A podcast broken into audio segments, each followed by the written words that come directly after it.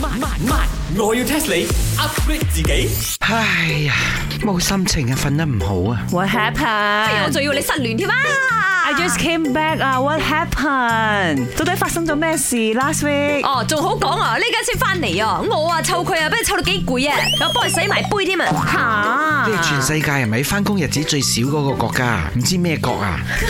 人哋嗰啲啊，七日四工啊，已經係申請緊啦。 Excuse 你 me，勁啲，你第一個禮拜就兩工，上個禮拜一工，隔離街啊嗰個 restaurant 啊，請我過去做呢個 pop up store，我去做一做得冇？我都係順便推廣翻啊，我哋呢度嗰啲 western food 啊，陽光茶餐室好食 啫。哎呀，睇你黑眼圈咁鬼黑，尋晚瞓唔好，一定係同你姿勢有關，咩姿勢喎？唔去諗嗰啲邪嘢。我講係嗰啲睡眠專家講嘅嘢。瞓覺都係得嗰幾個款㗎啦，唔係側睡就趴住睡，咪就咪就仰睡啦。啱啊！但係咩姿勢的而且確影響你嘅睡眠質素。嗯青青青，我要 test 你。 企住瞓肯定唔得咯，我覺得。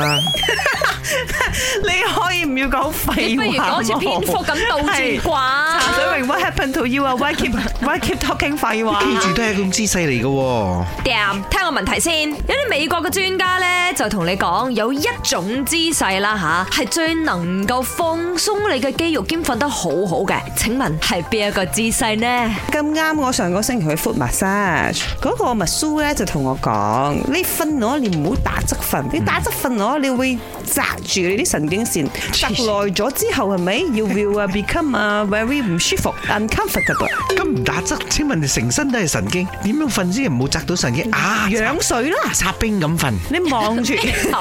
插冰咧插成個頭咁坐落去咁樣瞓，係啦，邊一個床係有咁大個窿啊？個頭夠硬啊嘛，所以唔會夾到啲筋。咁你背脊夠有窿啦，你大髀夠有，唔係你背脊夠有筋啦，大髀夠有筋啦，屁股夠有筋啦，咁樣咪一樣扎住啲筋。的而且確唔關阿筋事，關肌肉事錯。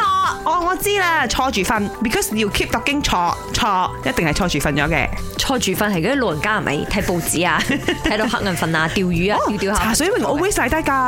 嗰啲叫打坐嘅有晒鼻鼾咁樣嘅打咗咩？多你估啊！啊，好似呢個小龍女姑姑咁樣，吊住條繩嚟瞓。你可唔可以講你啲平時人都會瞓嘅姿勢咧？錯啊！當我係打側，跟住喺個膝頭哥同膝頭哥之間夾個枕頭，咁啊為之 very good 啦，嗯吓，夾個枕頭？What does it mean？咁就可以令你嘅臀部啦、大腿、小腿嘅肌肉維持喺一個放鬆嘅狀態。當然，當你夾住嘅時候，你唔係直夾，而係你一個 L shape 咁樣夾咁樣啱冇？夾枕頭定攬枕喎？枕頭攬枕都得啦。咁夾人都冇嘅。你去夾邊個？啊 嗱，記住揀個枕頭都要啱你至得噶吓。如果側瞓嘅朋友揀高啲嘅，咁你嘅膊頭就冇咁大壓力啦。哇，個膊頭痛痛地添，拍下先。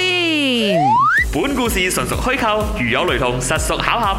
星期一至五朝早六四五同埋八點半有。